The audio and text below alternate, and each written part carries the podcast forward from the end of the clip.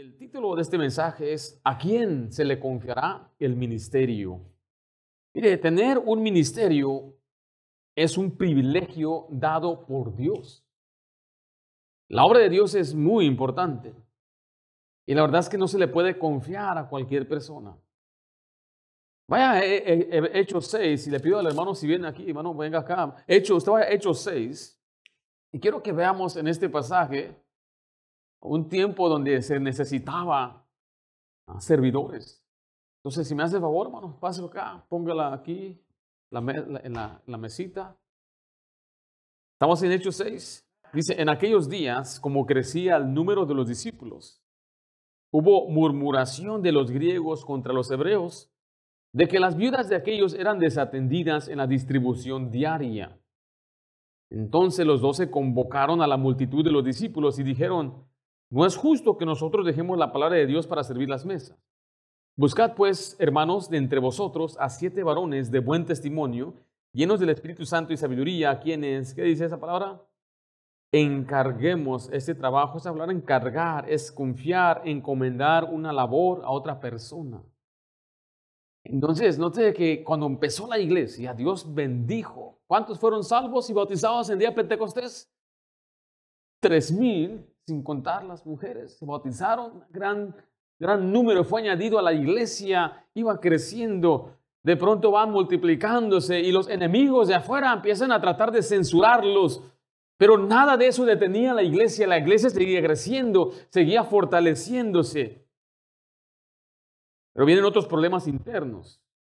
Y allí es el problema donde la iglesia empezó a batallar, empezando con aquellos que buscaban lucir, como Ananías y Zafira. Pero ahora vemos a unas mujeres que están murmurando. Había una distribución, dice ahí, diaria. Y aquí está la distribución. Hermano, agárrese la distribución. Él es el encargado y ahí está la comida. Entonces él tiene que distribuir la comida. Ese es su trabajo de los apóstoles. Pero se dice que las griegas empezaron a renegar. Las, ¿Quiénes son las griegas? Son las mujeres que eran sí del linaje de Israel, pero habían venido de afuera y ahora vivían en Jerusalén y tenían diferente nombre, diferente cultura, a pesar de que ellos eran judíos. Como Esteban y otros tenían el nombre Esteban, es un nombre griego. Y decían las, las, las, las mujeres griegas, le decían a los, a los otros griegos, a nosotros no nos atienden. ¿Será porque somos griegos? Entonces le dijeron al pastor, a los pastores, ¿qué sucede? Ustedes están desatendiendo a las mujeres griegas. Bueno, entonces tenemos que hacer algo. No tiene que dice el versículo 2. Entonces los doce convocaron a la multitud de los discípulos y dijeron, no es que, no es justo que nosotros dejemos la palabra de Dios para qué? Servir las mesas. ¿Qué van a hacer? Y van a, a buscar a siete. los sugieres, todos los sugieres pueden venir acá, por quiero unos sugieres, son siete o más. Vengan los sugieres, ustedes van a ser los que van a servir las mesas.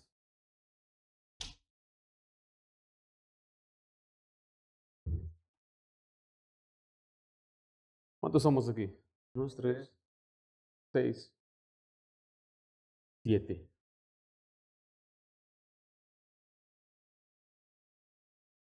¿Cuántos, ¿Cuántos pidieron? ¿De quién fue la idea? ¿De quién fue la idea? En el pasaje que dice, de los apóstoles. No fue la idea de la gente, fue la idea de los apóstoles. Y dijeron, no es justo que nosotros dejemos el trabajo que Dios nos llamó, que es predicar la palabra de Dios, que es orar. ¿Para qué? Servir las mesas. ¿Qué es servir una mesa? Arrimar la comida en un plato.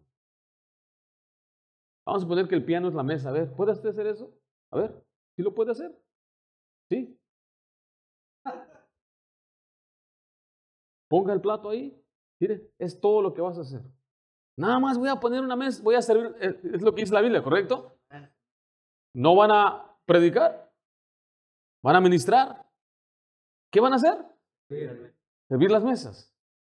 Pero en el versículo 3, y aquí están los requerimientos para servir las mesas. Buscad pues, hermanos, entre vosotros a siete varones de buen testimonio, llenos del Espíritu Santo y sabiduría, a quienes encarguemos este trabajo. ¿Cuál es el trabajo? Servir las mesas. Y para que sirvan las mesas, le dieron unas expectativas bien altas. ¿Qué van a hacer? Servir las mesas. No van a enseñar, no van a predicar, no tienen que ir a un colegio, no se tienen que capacitar. Lo único que van a hacer es servir las mesas. Pero para servir las mesas, noten todos los requerimientos que la mayoría de los cristianos no pueden cumplir. Buen testimonio, llenos del Espíritu Santo, dice la Biblia. ¿Qué más dice ahí de sabiduría? Y es unos requerimientos bastante altos porque la iglesia no la podemos baratear, no es cualquier cosa. En la iglesia se requiere entonces fidelidad, constancia, seriedad, porque es la obra de Dios. Y para servir las mesas, ¿qué tantos requerimientos le dio? Tremendos requerimientos que dio. Por eso el mensaje de hoy es que ¿a quién se le confiará el ministerio? ¿A quién se le puede confiar el ministerio? Y estos siete varones a eso se dedicaban. Ellos participaban de la distribución de la, de la, de la comida a las viudas. Ese era el trabajo. No era nada que digamos más allá de lo que a veces deseamos, un puesto donde voy a enseñar. Porque dicen, bueno, por esos requerimientos que a veces la, gente pide o la iglesia pide, es nada más para cierto grupo. Me dijo una vez que tú eres pastor, tú sí, yo no. Mire, todo lo que Dios nos pide son mandamientos para todos. Todos tenemos que cumplir esos mandamientos, pero se tiene que probar y examinar si la gente está cumpliendo esto para poder ejercer ese ministerio. Tomen asiento, varones. Mire, para ello quiero que vaya a Efesios 2. Dios desea que el ministerio crezca. Y para que el ministerio crezca debemos tener más obreros.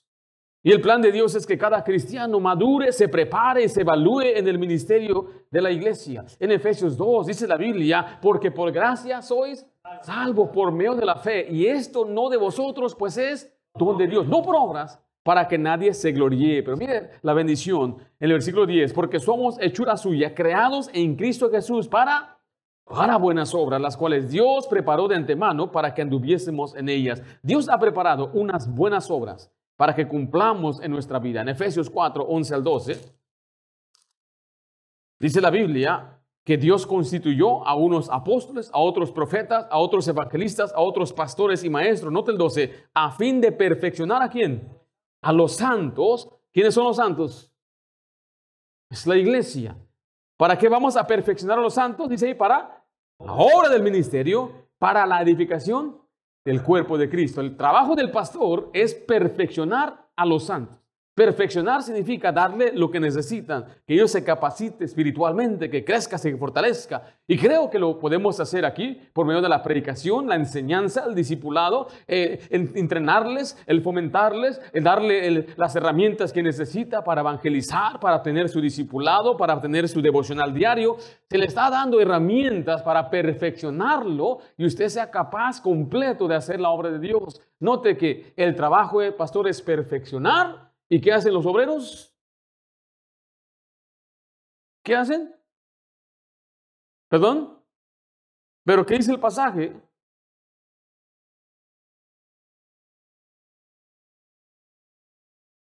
Yo soy el que voy a trabajar para perfeccionarlos.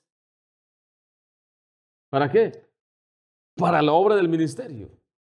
Entonces, ¿quién tiene que hacer la obra? Cuando la iglesia es nueva, el pastor hace casi todo. Abrimos la puerta, barremos, ponemos las sillas, hacemos los volantes, nos doblamos. Mi esposa en guardería, ahí estábamos haciendo todo, muy emocionados, pero empieza a venir gente a la iglesia, empieza a crecer y a madurar. Y ahora la gente es la que tiene que hacer la obra del ministerio. Al punto que la iglesia tiene líderes en cada ministerio, donde el pastor se dedica ahora nada más a la palabra y a la oración. Porque ¿quién hace la obra del ministerio? La iglesia. ¿Quién abre la puerta? ¿Quién cuida a los niños? ¿Quién prende las computadoras? ¿Quién prende las luces? ¿Quién debe limpiar? ¿Quién lo debe hacer? ¿Quién lo debe hacer? ¿Están conmigo o no les gusta esto? O sea que el trabajo suyo ya es, como dice la Biblia, así lo dice, ¿no? Y también le toca a usted edificar a otro, le toca a usted fortalecer a otro, le toca a usted animar a otro, le toca a usted envolverse para impactar su propia iglesia. Esto no significa que yo no todavía voy a estar limpiando, lo hemos hecho, lo seguimos haciendo, nos vamos a envolver en todo, pero el trabajo es que no haga algo que le impida al siervo de Dios, al pastor, de ser, hacer un buen trabajo en lo que Dios mayormente le ha hablado, que es predicar y orar. Y para eso necesitamos entonces quien se unan para la edificación del cuerpo. Mira el versículo 16 en Efesios 4, de quien todo el cuerpo, bien concertado y unido entre sí por todas las coyunturas, se ayudan, ¿cómo? Mutuamente, según la actividad propia de cada, cada miembro, recibe su crecimiento, note, para ir edificándose en amor. O sea que la iglesia no se hace solamente con un hombre, porque si es con un solo hombre, va a ser, yo voy a ser muy limitado al tratar de servir y atender a todos. Ahora existen muchos ministerios en la iglesia, especialmente donde se necesitan encargados o líderes. Pero es posible que, es imposible, perdón, que una persona lo haga solo. Vaya a 2 Timoteo 2, donde el apóstol Pablo aquí nos manda, bueno, le manda a un pastor lo que él debe hacer, pero son buenos principios para cada cristiano. Cuando usted lee, por ejemplo, los requerimientos de un pastor en 1, Timoteo 3, son requerimientos que un pastor debe cumplir, pero en verdad son mandatos que todos los cristianos debemos hacer. Después le vuelvo a decir que no puede, no puede haber dos reglas. Decir, bueno, esas son unas reglas para los pastores y esas son unas reglas para los miembros. No, Dios nos da mandatos y principios a ambos, pero requiere que el que va a ejercer el pastorado cumpla con los mandamientos. Pero a la vez, Dios requiere que cada hijo le obedezca. Y veremos algunos principios allí en 2 Timoteo 2.2 que van a aplicar a los creyentes. Dice, lo que has oído de mí ante muchos testigos, esto que dice ahí, carga. Y por eso una vez más, la palabra encargar, esto encarga a hombres fieles que sean idóneos para enseñar también a otros. Este pasaje nos enseña que el pastor debe ser fiel, debe ser apto y dispuesto para que se le confíe la palabra de Dios. Sin embargo, vamos a ver aplicarlo a los cristianos con estas mismas verdades. Ahora, ¿desea usted algún día tener un ministerio? La palabra ministerio significa trabajo o servicio. ¿Le podría confiar Dios a usted un ministerio? ¿Sabe lo que se necesita para que Dios le confíe un ministerio? Vamos a ver en este pasaje tres cualidades necesarias que una persona necesita para que se le confíe un ministerio. En primer lugar, debe ser una persona fiel. Una persona fiel. Según Timoteo 2.2 dice la Biblia, lo que has oído de mí ante muchos testigos, esto encarga, ¿a quién dice ahí? Hombres fieles. La primera cualidad necesaria para que se le confíe a una persona un ministerio es fidelidad. El ministerio solo se le puede confiar a personas firmes, constantes en sus obligaciones y compromisos hacia Dios. La palabra fiel significa que es firme y constante en sus afectos, ideas y obligaciones y cumple con sus compromisos hacia alguien o algo. Y una de las cualidades que Dios más valora es la fidelidad. Vaya conmigo, mira Corintios 4 y vea lo que dice el versículo 1 al 2. Una persona fiel, una persona que cumple con sus obligaciones, que cumple con lo que Dios espera de ellos. 1 Corintios 4 también se aplica a los pastores. Pero el principio de la fidelidad está ahí. Dice así pues, tenga, los hombres por servidores de Cristo y administradores de los ministerios de, Dios, de los misterios de Dios. Note la palabra administrador, es otra palabra para un pastor. El versículo 2 dice, ahora bien se requiere de los administradores que cada uno sea hallado fiel. Entonces, la fidelidad es necesaria para poder ejercer un ministerio y poder servir en la iglesia. Escúchenme, por favor, porque Quizás hay quienes que querrán o pensarán, perdón, que somos exagerados. ¿Cómo explicárselo?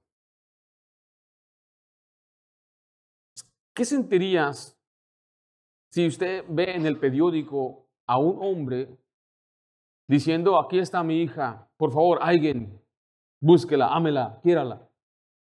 Usted diría, algo está mal con esa niña, con esa mujer. Nosotros somos muy celosos de nuestras hijas. Deberíamos ser. Ven, varones. Que no cualquiera, ¿verdad? Y queremos que ellas estén bien. Jamás yo pondría algo en el periódico rogándole a alguien que se lleve. Pero eso es lo que muchos hacen en iglesias, es que le ruegan a la gente que sirva. Necesitamos, necesitamos. Mire, aquí no vamos a rogarle a nadie. Siempre va a haber necesidad, pero rogar, predicar diferente. Pero no vamos a baratear tampoco el ministerio. Una persona que no es fiel y no es constante a la casa de Dios, no es fiel a la palabra de Dios.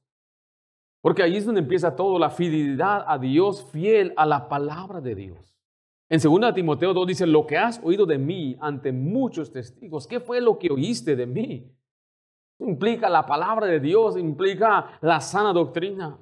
En 2 Timoteo 1.13, mire lo que Pablo le dice a Timoteo, retén la forma de las sanas palabras que de mí oíste en la fe y amor que es en Cristo Jesús. Note la fidelidad a la sana doctrina, ahí empieza todo. Una persona para servir en una iglesia debe conocer las doctrinas básicas de la, de la, palabra de Dios, como la salvación por fe. Debe creer que la salvación es por gracia. Debe creer las doctrinas esenciales de la iglesia local. Debe creer que la Biblia es la palabra, la única autoridad de fe y práctica para el creyente. Y debe creer que la, la, palabra de Dios es lo más importante en cualquier clase, en cualquier momento donde se ministra, es con la palabra de Dios. Oh, me da mucha pena. Un hermano bien emocionado, estuvo tremenda la clase, me dijo. La iglesia tenía varias clases de adultos, unas 15, 16. Algunas clases tenían 30, otras 50. Yo, tenía la, yo estaba con los solteros, entonces yo iba con el que ahora es mi cuñado, era mi maestro de escuela dominical. Y él seguía la guía de nuestro pastor que les daba un personaje bíblico cada semana. Y un día me dice un hermano que estaba aprendiendo tremendo. Dije, sí, ¿verdad? Fue tremendo el personaje. Le dije, este personaje que estudiamos. Dijo, nosotros no estudiamos ese personaje. En nuestra propia iglesia. Entonces, ¿qué estudiaron? Dijo sobre el calentamiento global. Qué tremendo. Hay que cuidarnos y cuidado con el plástico. Y me enseñaron. Y dije, oye, hermanito, somos de la misma iglesia y se supone que todos los maestros deben enseñar lo mismo. ¿No te enseñaron sobre este personaje? Me dice que no. Me enseñaron sobre calentamiento global. Me quedé muy decepcionado. Me quedé muy decepcionado porque eso no era lo correcto. La palabra de Dios es lo principal en la iglesia. Por eso, una persona que no cree, como nosotros creemos, ¿cómo va a ejercer un ministerio aquí? ¿Qué va a enseñar? Nosotros nos creemos bíblicos, creemos que lo enseñamos es bíblico. Y se va a venir enseñando cosas que están fuera de la palabra de Dios, pues no puede ejercer un ministerio porque va a afectar a los demás. Que le diga, oh, hermano, ten cuidado, hermano, cuida tu salvación. No, no, no podemos permitir eso en nuestra iglesia. A veces escucho de personas que tienen buena doctrina, pero van a iglesias donde enseñan cosas así que la salvación se pierde. Pero ¿qué haces ahí? Yo jamás me pisaría, yo no estaría ahí. Pero es que me necesitan. Mire, usted no tiene que ir a una iglesia porque le necesiten a usted. Tiene que ir a una iglesia porque ahí es donde Dios le edifica a usted. Y claro, cada uno de nosotros somos necesitados, pero la doctrina, no podemos ser flexibles con eso. No hay flexibilidad en este aspecto. Nos paramos firmes en lo que dice la palabra de Dios. Pero vaya a 1 Timoteo 4:12. No solamente es fiel en aprender la doctrina, porque es muy importante, pero es ser fiel en convicción bíblica. Una persona que vive por principios, que es gobernada por la palabra de Dios y es un ejemplo a los demás. Recuerde que ellos tienen que dar buen testimonio. Primera Timoteo 4:12, estamos ahí. Ninguno tenga en poco tu juventud, sino sé que sé ejemplo de los creyentes, note, en palabra, conducta, amor, espíritu, fe y pureza. El que ejerce un ministerio debe ser ejemplo, debe dar un buen ejemplo. Porque la gente viene y le ve a una persona en la iglesia y esa persona o va a fortalecer a la gente con su testimonio o los va a desanimar. Y este ejemplo no solamente aquí en la iglesia, es allá afuera. La Biblia nos enseña que debe ser ejemplo con los de afuera, el pastor, también los cristianos. Imagínense, hay una persona allá afuera viviendo como incrédulo, en vicios y andaba en parranda, en fiestas y todo, después se para acá atrás y canta un himno al Señor. ¿Qué testimonio va a dar? ¿Buen testimonio? ¿Va a desanimar a la gente?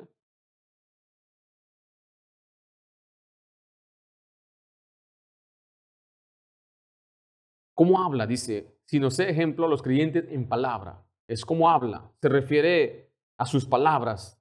Deben ser caracterizadas como un hijo de Dios. Dice cómo se conduce, su conducta, se refiere a la manera de actuar. Nada de su comportamiento debería ser para deshonrar el nombre de Cristo. Dice ahí que es con amor, su motivo debe ser el amor hacia los demás. En espíritu es con entusiasmo. En la fe conlleva la idea de firmeza y pureza, habla de pureza moral. Pureza moral significa que vive bien moralmente, sexualmente. Tiene que dar un buen testimonio. No vivir en fornicación. No andar fornicando. Eso no se puede permitir dar un ministerio a una persona que viva en un pecado grave y horrible así. ¿Sí me estoy explicando? ¿Lo dice un hombre o lo dice la Biblia? La Biblia lo enseña. Entonces es esencial que el que sirve en la iglesia pueda ser una persona ejemplar que sigue a Dios. No hablando de gente perfecta, pero sí una persona que es fiel a la palabra de Dios. No fiel a un hombre. No fiel al pastor Ringo, no fiel a la iglesia bautista de Santa Ana, fiel a Dios, fiel a la palabra de Dios. Tenemos que ser fieles a Él, porque si yo simplemente soy fiel a un hombre, voy a cumplir lo que Él me pide con tal de que tenga que cumplir mi ministerio, pero ya no tengo el ministerio, ¿qué hago? Regreso a, lo que estaba haciendo antes. Significa que nunca fue su convicción. Tiene que estar plenamente convencido de la palabra de Dios, que usted toma decisiones a base de lo que dice la Escritura. Fiel ante los desafíos.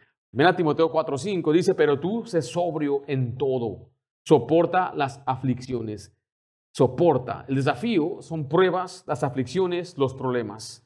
La fidelidad es importante porque sin fidelidad no vamos a durar en el ministerio. Y mire, y el ministerio no es fácil. Vienen con aflicciones, problemas, batallas, decepciones y tentaciones. Estamos en una guerra espiritual y entre más grande su ministerio, más aflicción viene a su vida. Su fidelidad es imposible. Sin fidelidad, perdón, es imposible cumplir su ministerio.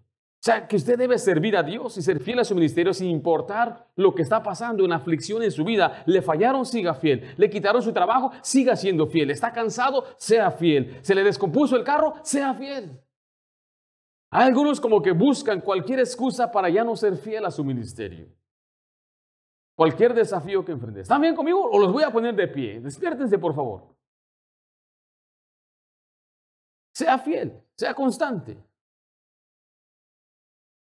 Y le digo a aquellos que tienen ministerio, cuiden su ministerio, mi querido hermano.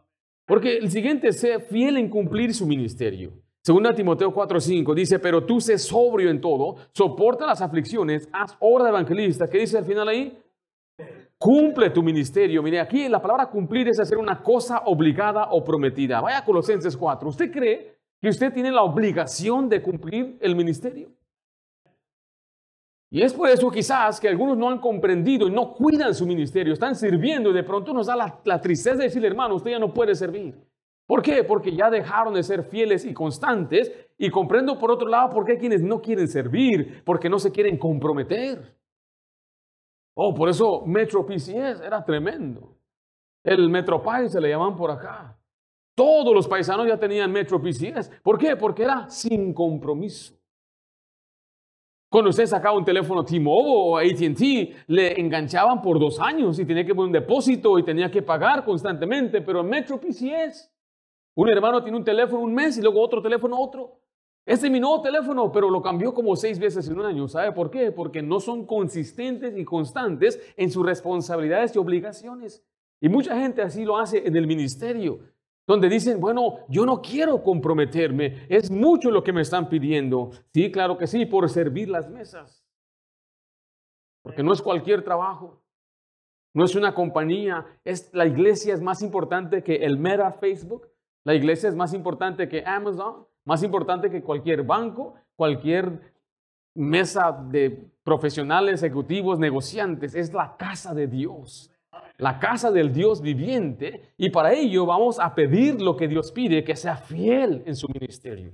Colosenses 4:17 dice, decida Arquipo, mira que cumplas, ¿qué cosa? Que cumplas el ministerio que recibiste de quién? En el Señor. ¿Quién le dio el ministerio? Dios. Ahí está la diferencia. Es que el pastor me puso. No, Es que el hermano me reclutó. No. ¿Quién nos puso en el ministerio? Dios nos dio el ministerio. ¡Qué privilegio! ¡Qué bendición! En Lucas 16, 10 se nos enseña entonces cómo le entramos al ministerio. Pastor, ¿cómo le hago? Mire, usted tiene que aprender a ser fiel en lo poco. ¿Quién nos dio el ministerio? qué bendición, Dios. Y si fue Dios, yo fallo en mi ministerio, ¿a quién estoy fallando? No, mire.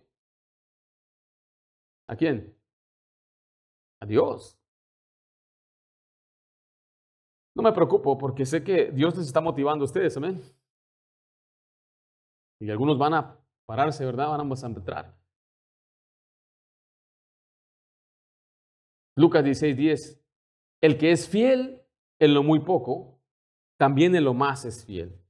Y el que en lo muy poco es injusto, también en lo más es injusto. Note, para que el Señor nos pueda confiar más, es necesario ser fiel en lo poco las cosas pequeñas. Mi papá ya es pastor, tiene un ministerio, casi 17 años, pero me acuerdo en el año 92 que llegamos a la casa de Dios, a la iglesia, y en el año 93 él empezó a servir. Le batalló un poquito porque no se quería bautizar. Él dijo, me bautizaron de niño, venimos de la iglesia presbiteriana y bautizaban a niños ahí. Y él decía, a la pila nadie me mete. Mamá se bautiza y empieza a servir y él renuente que él no quería bautizarse. Pero el Señor empezó a trabajar en su corazón. Y empezó a convencerle que él necesitaba pasar por las aguas del bautismo y se bautizó. Me acuerdo que él estaba pidiéndole al pastor, ahora, ¿qué puedo hacer? Quiero servir. Yo escuché. Le dijo, nada más córtate esa melenita que tienes. Papá tenía el cabello largo. Éramos roqueros entre todos nosotros. Y él venía todavía con sus ideas, parecía como una persona que no conocía a Cristo. Le dijeron, es deshonroso dejarse crecer el cabello al hombre, tienes que cortarte el cabello. Y por primera vez en años fuimos al barbershop, a donde nos cortaban. Ahí estábamos todos ahí, caían libras de cabello por todas partes. El ministerio que le dieron era barrer. Pero yo veía su alegría barriendo el estacionamiento. Y yo, orgulloso de ver a mi papá, barrer la iglesia. Ahí está.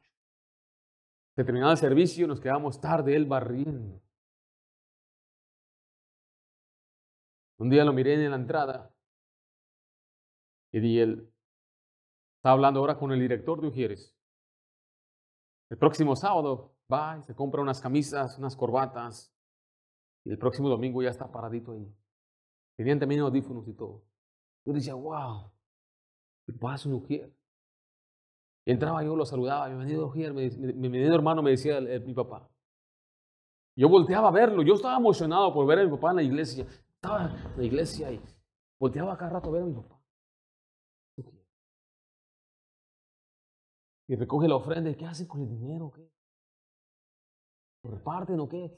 No, no, es de la iglesia. Y un día entré ya no estaba mi papá ahí. Dije, ya lo corrieron de Ujier. Yo andaba busca y busca y no aparecía. Pero así como salimos aquí de la puerta, ahí va detrás del pastor mi papá. Ya estaba en la tarima. Le tocaba leer la Biblia. Tenía una lectura bíblica, es lo que leía. Y un día llegué a mi clase y dijeron, el maestro que era tu maestro ya no está aquí y que va entrando mi papá. Yo soy el maestro aquí. ¡Wow! Mi papá es maestro. Palancas, dije yo. No, hombre, fue muy duro, maestro. Yo pude ver la progresión de mi papá, cómo él se empezó a envolver, pero todo empezó en ser fiel en lo poco. ¿Qué es fiel en lo poco? Es empezar con leer la Biblia. Es empezar con ser fiel a la iglesia. Es empezar a ser, venir a evangelizar. Eso es lo poco. Es muy mínimo. Y ahí enseguida usted puede crecer. Fiel implica cumplir. Colosenses 4, 17 leímos hace un momento, decir Arquipo, mira que cumplas. Ser responsable. Llegar a tiempo. ¿Sí me escucha? ¿Llegar a qué? Tiempo. ¿Quién le gusta llegar al dentista y le hacen esperar una hora más? Llegar al médico y te hacen, te meten en un cuartito y ahí está esperando. Llegar al aeropuerto y se demoró el avión. La última vez se nos demoró 16 horas, nada más, desde Chiapas ahí a Toraditos. ¿Verdad que no nos gusta que lleguen tarde el avión, que llegue tarde el dentista? ¿Se enoja usted cuando el paquete decía que iba a llegar a las 10, pero llega hasta el día siguiente?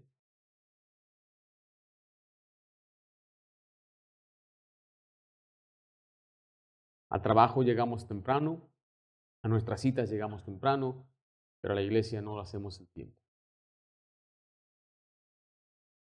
Usted es testigo. ¿Quién ha visto que hemos empezado un servicio tarde? ¿No?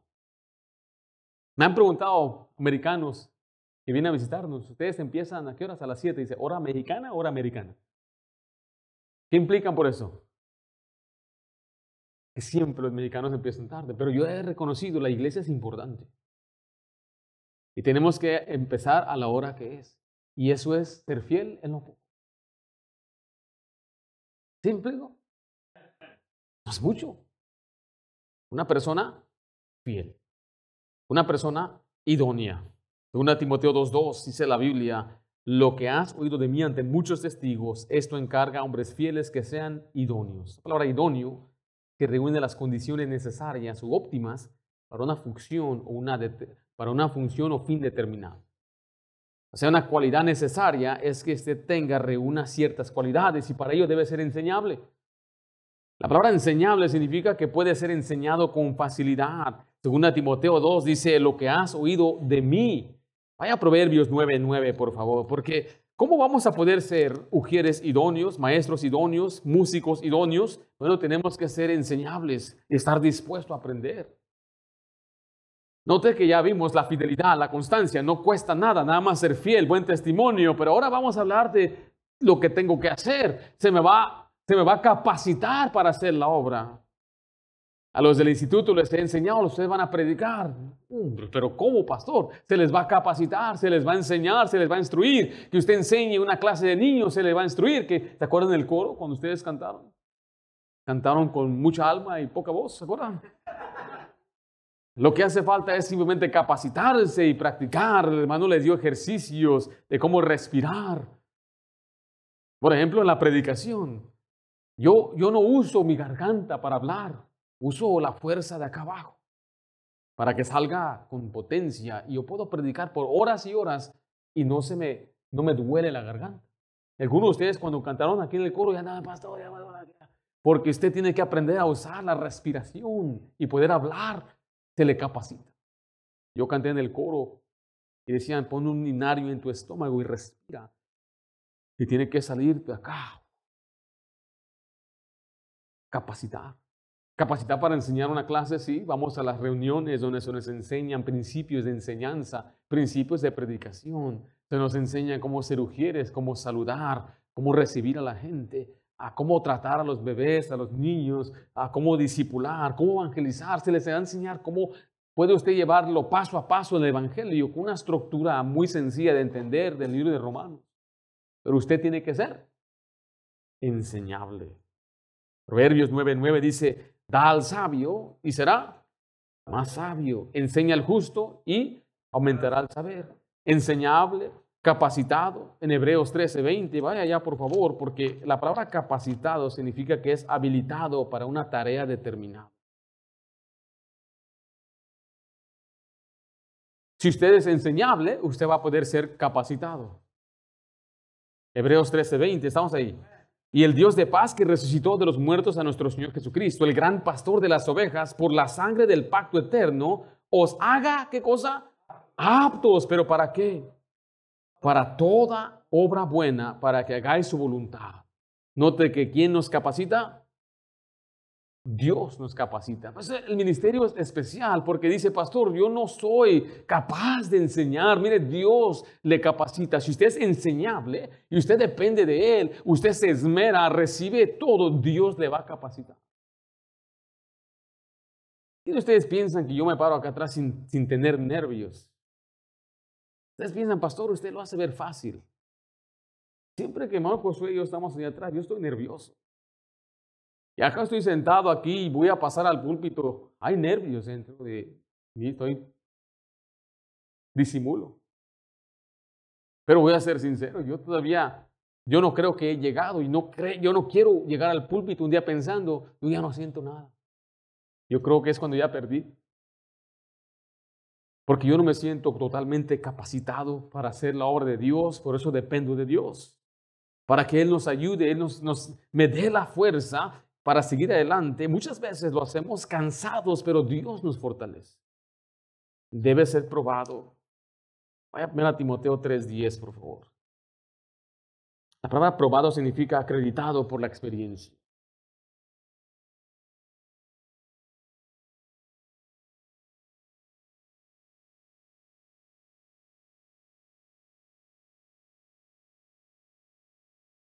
Dice la Biblia, y estos también sean sometidos a qué?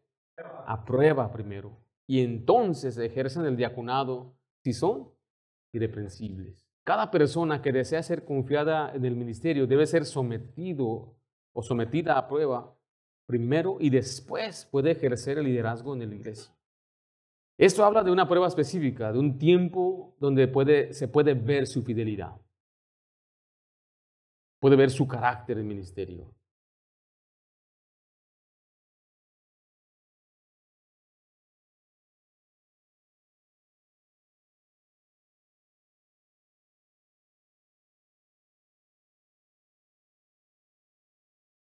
¿A qué horas tienen que estar los sugieres aquí? Mínimo media hora antes. Hay flexibilidad, hermano, tráfico, este vive lejos, todo se comprende, pero normalmente es una expectativa. Porque dependemos que estén parados para recibir a la gente, para preparar lo que se necesite. Hay veces documentos que se doblan, mesas que se ponen,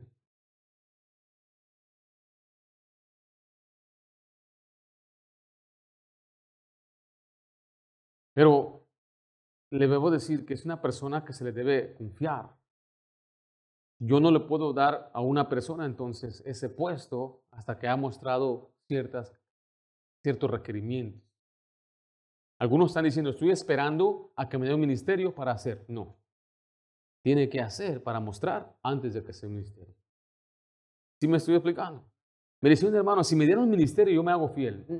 que así no es. Es al revés. Voy a ser fiel para que me confíe en un ministerio. ¿Sí me explico? Ahora usted ya sabe, ah, ok, entonces voy a empezar a ser fiel. Ah, ya la, la estamos agarrando. Nadie va a llegar a ser confiado en el ministerio sin primeramente ser probado. La prueba, simplemente ver su fidelidad, constancia. Les puedo dar un ejemplo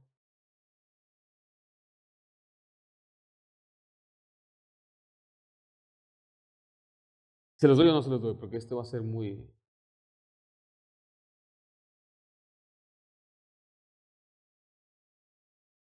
Puede venir alguien y decir, yo sé hacer esto, esto y esto y aquello. Mira, soy tremendo. Me dijo uno, yo sé trabajar en eso. Me dijo, no, no me pongan, no me pongan. Él me rogaba y decía, no, yo en mi otra iglesia yo era, yo enseñaba, yo predicaba, pero no, no se preocupe, no me pongan. Yo le dije, está bien, nosotros para que alguien ejerce un ministerio normalmente medio año, un año. Voy a estar observándolo. Se le abrieron los ojos. Le dijo a su esposa, oye, nos van a estar, nos van a estar vigilando. Exactamente. Porque queremos que la iglesia se fortalezca y no venga alguien de afuera para poder destruir aquí. Trabajamos tanto en preparar, en, en invitar, para que alguien nada más venga y destruya todo. Nada más. Por eso debe ser probado. Debe ser probado. Una persona fiel, una persona idónea y por último una persona dispuesta. Una persona dispuesta. 1 Timoteo 1 dice la Biblia, 1 Timoteo 2.1, lo que has oído de mí ante muchos testigos, esto encarga a hombres fieles que sean idóneos para enseñar también a otros. Tú pues sufre penalidades como buen soldado de Jesucristo. La palabra dispuesto es que tiene el ánimo y la intención de hacer una cosa o está preparado para ello. Usted está dispuesto a sufrir. El ministerio requiere sufrimiento. Tú pues sufre penalidades como buen soldado. El soldado entra en la batalla y está consciente del dolor. El sufrir es parte de la batalla espiritual y no hay batallas que sean fáciles. El sufrimiento es parte del ministerio. Alguien dijo, hagamos el ministerio tan más fácil. No, no, no. Es que el ministerio requiere una lucha espiritual constante. Y cuando usted sirve en la iglesia, más vale que usted lea su Biblia y ore y se mantenga fiel y mantenga usted siempre cerca de Dios. Porque cuando usted empieza a servir a Dios, ahí viene el diablo a atacar y atacar y atacar. Y es lo que quiere, es dar que usted dé un mal testimonio. Porque si una persona, un ejemplo, un nuevo se siente y se va y no regresa, nadie siente nada, pero imagínense, voy a dar ejemplo, el hermano Josué y él cae en algún pecado, ¿qué, va, ¿qué testimonio va a dar a la iglesia? ¿Qué va a sentir la iglesia? ¿Qué va a sentir si yo caigo en pecado? No, y es el pastor. Voy a arrastrar a mucha gente con mi mal testimonio. Por eso requiere que usted sea como un soldado que lucha y está dispuesto a sufrir y a batallar, y pelear contra el diablo, porque los enemigos nos quieren desanimar. El enemigo nos quiere hacer resbalar. El enemigo ataca el matrimonio y la familia. Ahora que está sirviendo, va a haber conflicto entre el ministerio y la iglesia. Y ahora tengo que ir acá y se mete el ministerio entre la familia. Todas esas cosas son muy importantes de observar, reconocer que el diablo se mete para querer desanimarnos y decir, ahora que estás en el ministerio, ya no le das tiempo a la familia. Y eso no es verdad. Si Dios nos mandó a ser padres, a ser esposos y a servir, no hay conflicto, lo que falta es que usted y yo gestionemos bien nuestro tiempo y nos organicemos. Ayer yo pasé tiempo con mis hijas, anduve caminando para arriba y para abajo de la mano de mis hijas, subía a las tres, ¿dónde pastor? Evangelizando. Mucha gente no sabe que cuando salimos como familia, pasamos tiempo como familia. Ahí platicando con ellas y ella está ahí, según me están ayudando, dije, tocan la puerta, dije, hija, la, que, la que toca, habla. Y se asusta, no, Daddy, la que toca, habla. Y la dejo sola. Pero me gusta divertirme con mis hijas, platicar con ellas en el ministerio. Trabajar en la iglesia. Aquí está mi esposa, estoy pasando tiempo con ella. ¿Cómo estás, mi amor? Dios te bendiga. Servir juntos es maravilloso. Yo no sé por qué alguna gente piensa que el servir es como separarte de tu familia. No, servimos como familia, en familia.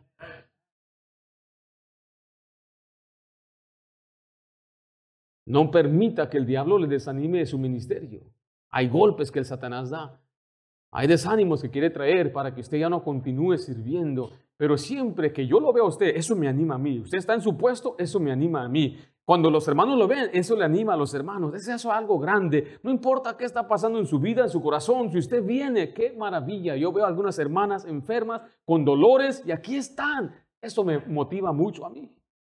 Porque están dispuestos a sufrir. Dedicación. Qué importante es dedicarnos. Segunda Timoteo 4 dice, ninguno que milita se enreda en los negocios de la vida a fin de agradar a aquel que lo tomó por, por soldado. Vaya a 1 Corintios 16, 15. La palabra dedicarse significa consagrarse. Note que significa no enredarse ya y, enfocarse en servir al Señor. Hay muchos que dicen, bueno, no puedo servir a Dios porque no me da tiempo. No, es que están enredados en las cosas terrenales. Y no permita que un trabajo o un quehacer o algo le robe el tiempo que usted debe vivir, en estar en la iglesia y servir en la iglesia. Mira Corintios 16, 15, note lo que dice la Biblia, hermanos, ya sabéis que la familia de Estefanas es la primicia de Acaya. Y ellos, ¿qué dice ahí? ¿Saben qué? Se han dedicado al servicio de los santos. Yo quisiera que fuera un testimonio que digan, ya habéis conocido a la familia Ayala. Y que ellos se han dedicado al servicio de los santos. Que ya conoces a la familia García. Y ellos se han dedicado al servicio de los santos. Ya conoces a la familia Hernández. Es una familia que se ha dedicado al servicio de los santos. Esa palabra dedicado es que se ha consagrado. Y esa es la diferencia entre un voluntario y una persona que se consagra. El voluntario viene cuando le es conveniente. El voluntario sirve cuando él tiene tiempo. Pero el que se dedica, el que se consagra, lo hace siempre. Es una obligación. Y él dice, yo tengo un ministerio. Y si llega un día que él no puede venir, sufre, no puedo ir, ¿quién va a tomar mi ministerio? ¿Quién va a hacer lo que yo tengo que hacer? Ese es el, tipo de corazón y espíritu que necesitamos en las iglesias. también es obedecer. Segunda Timoteo 2.5, eso habla de obedecer la palabra de Dios. Y eso también habla de sujetarse a su líder. Segunda Timoteo 2.5 dice también el que lucha como atleta no es coronado, sino lucha como legítimamente. Habla de un atleta. Los atletas juegan, tienen reglas, ¿correcto? Y el que hace trampas, ¿qué pasa con él? Lo descalifican. Y Dios dice, nosotros tenemos que también trabajar y servir, no solamente con la pasión de un atleta, pero legítimamente. Significa sujetándonos a la palabra de Dios y obedeciendo a Dios. En Hebreos 13, 17, nos habla una persona dispuesta a obedecer a Dios, incluyendo a su líder espiritual. O sea que la responsabilidad de los miembros es obedecer a aquellos que están como líderes espirituales. ¿Quién es su líder espiritual? ¿Quién es? ¿Y quién es su pastor? Usted ha reconocido, me ha reconocido a mí como su pastor. Si usted dice que sí, Hebreos 13, 17 le aplica a usted, obedeced a vuestros pastores. ¿Y qué dice ahí? Y sujetaos a ellos, porque ellos velan por vuestras almas como quienes tienen, como quienes han de dar cuenta, para que lo hagan con alegría y no que, no quejándose, porque esto no os es provechoso. Dice que los pastores se quejan. Dice el pasaje ahí, ¿no? Como que hay una implicación que si usted no obedece, ¿qué va a hacer el pastor? ¿Con quién se va a quejar?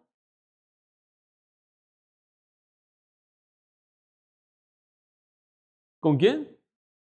¿Con Dios? Si Dios, Rafael no hace caso. A lo mejor. Yo me quejo con Dios, ¿usted piensa que me quejo con Dios?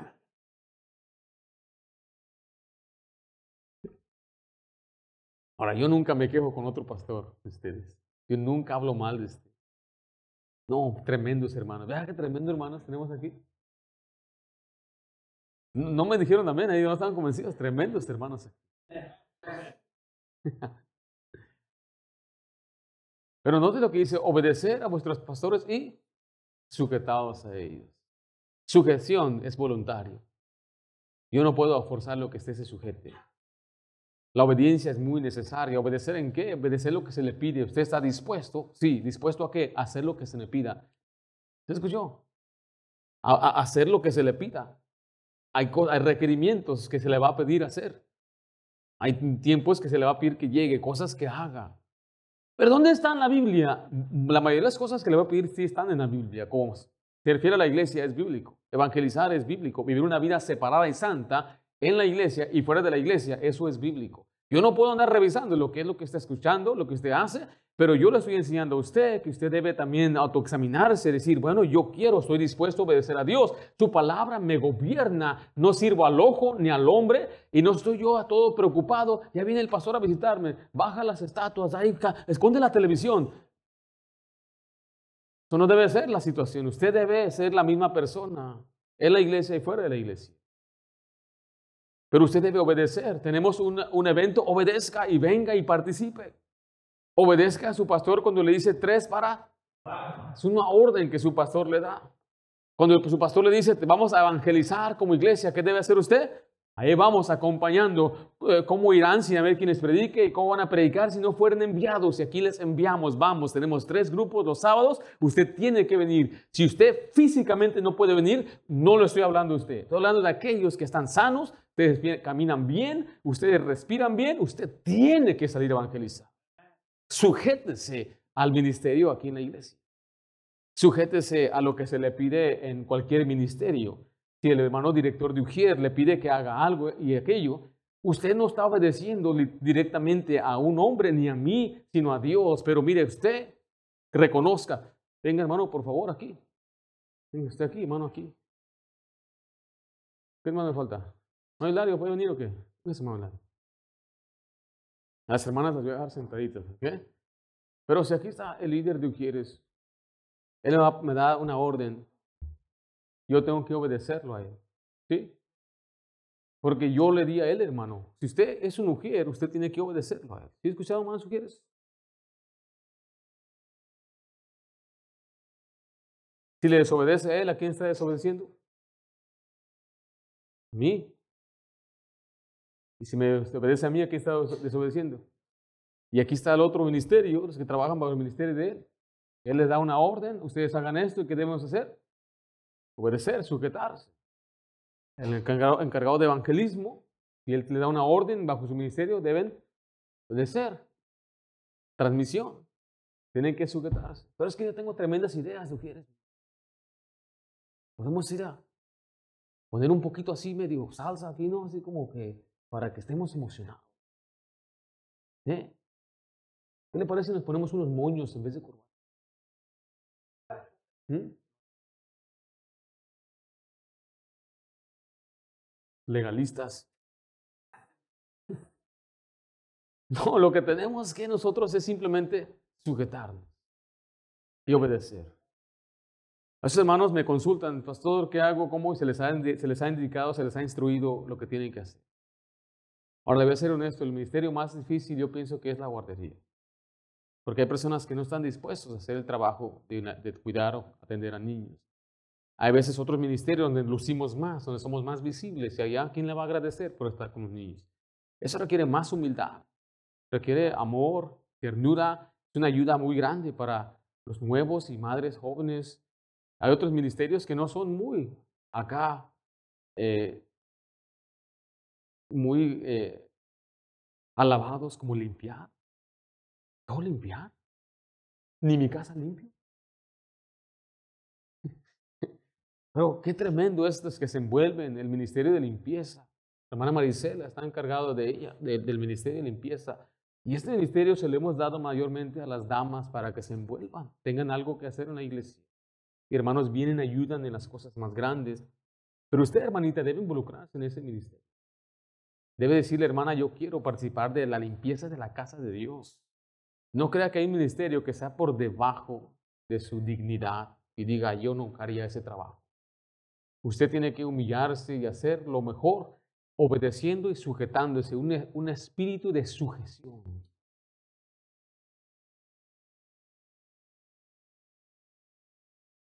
¿Sí me explico? Porque en un trabajo secular usted se obedece. ¿Verdad que sí?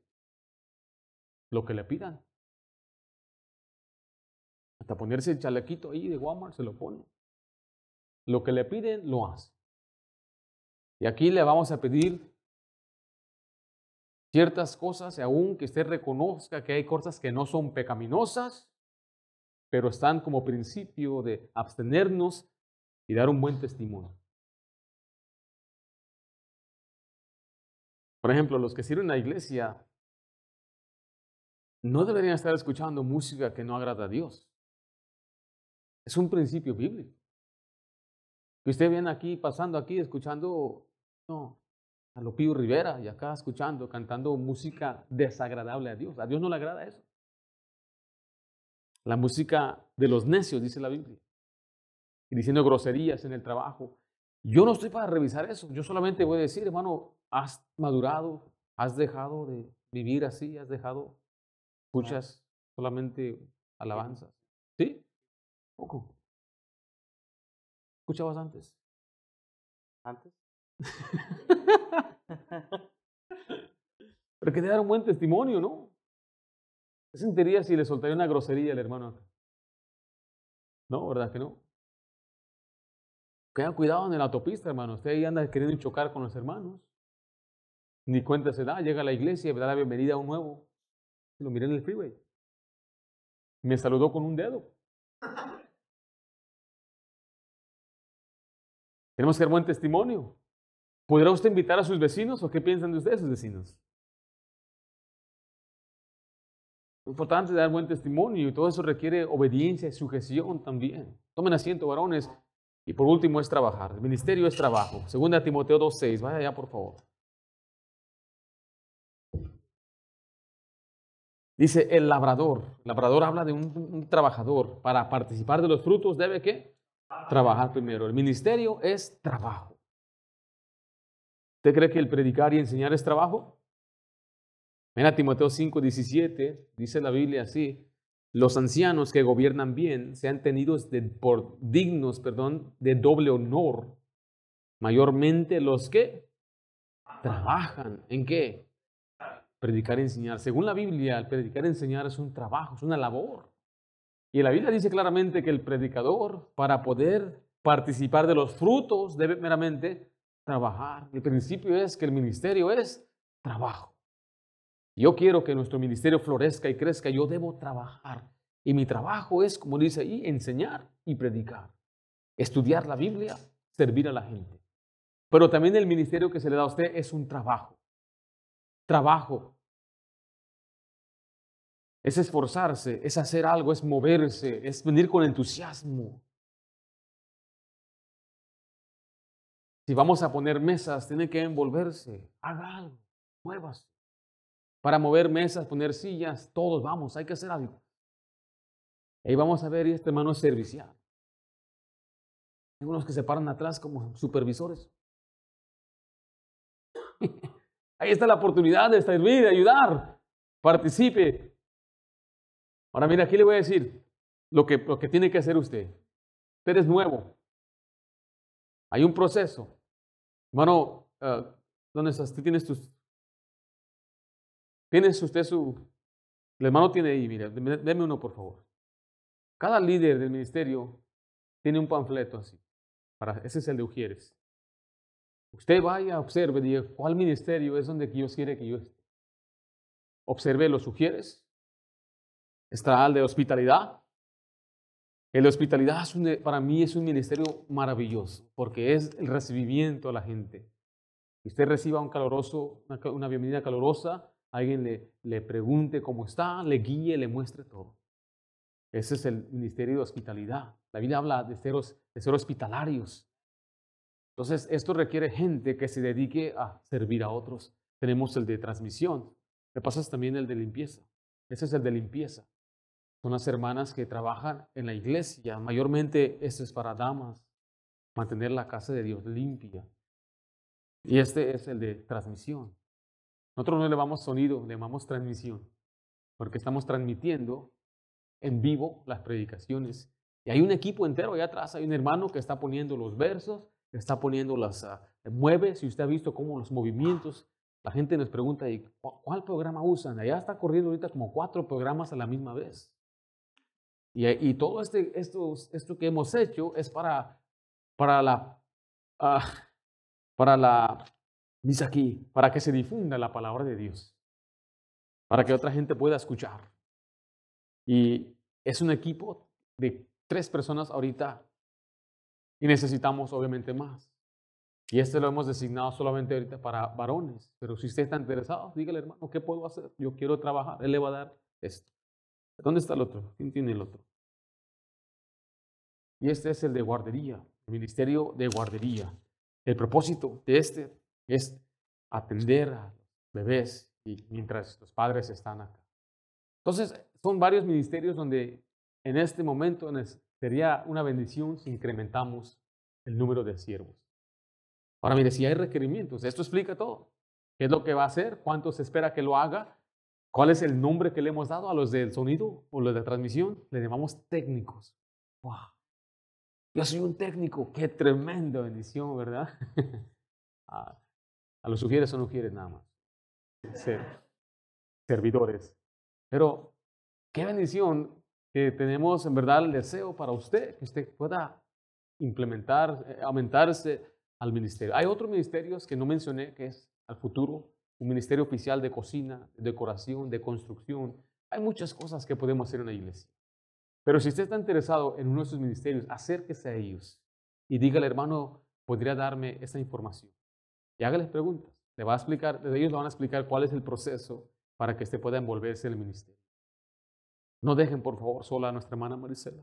Vayan, pídanle, por favor, o la hermana Luisa. Todos van a correr porque quieren trabajar en, la transmisión con las compus y las cámaras. Hay otros ministerios. Pregunte y por favor envuélvase.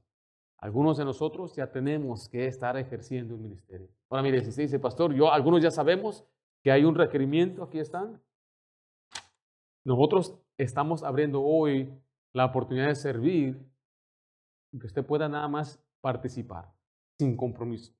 Venga un domingo temprano y diga, ¿qué puedo hacer? Y le van a poner a hacer algo, pero envuélvase, empiece a hacer algo. Ya con el tiempo se le va a confiar y se le va a dar entonces el ministerio oficial. ¿Sí me explico? No, yo espero que esto haya sido bendición. Lo que esperamos de, de un creyente para que sirva en la iglesia es que sea una persona fiel, una persona idónea y una persona dispuesta. ¿Habrá dispuestos, gente dispuesta aquí? ¿Están dispuestos a servir a Dios? Muy bien. Padre Santo, gracias damos por el privilegio que nos da de servirte. Qué gozo, qué alegría nos da poder venir y servir en tu casa. Señor, dad el gozo la dicha de aquellos que quizás tienen poco tiempo, son nuevos y no han, Señor, todavía ejercido un ministerio. Que ellos puedan, Señor, crecer, anhelar, Señor, servirte. Por aquellos, padres que quizás en otros lugares servían, darles también oportunidad de servirte. Y, Señor, que podamos edificarnos de nosotros, que tu cuerpo sea fortalecido con todos los dones que nos has dado. Podamos nosotros también crecer en el servicio. Gracias, Padre, porque eres bueno con nosotros. En nombre de Cristo Amén.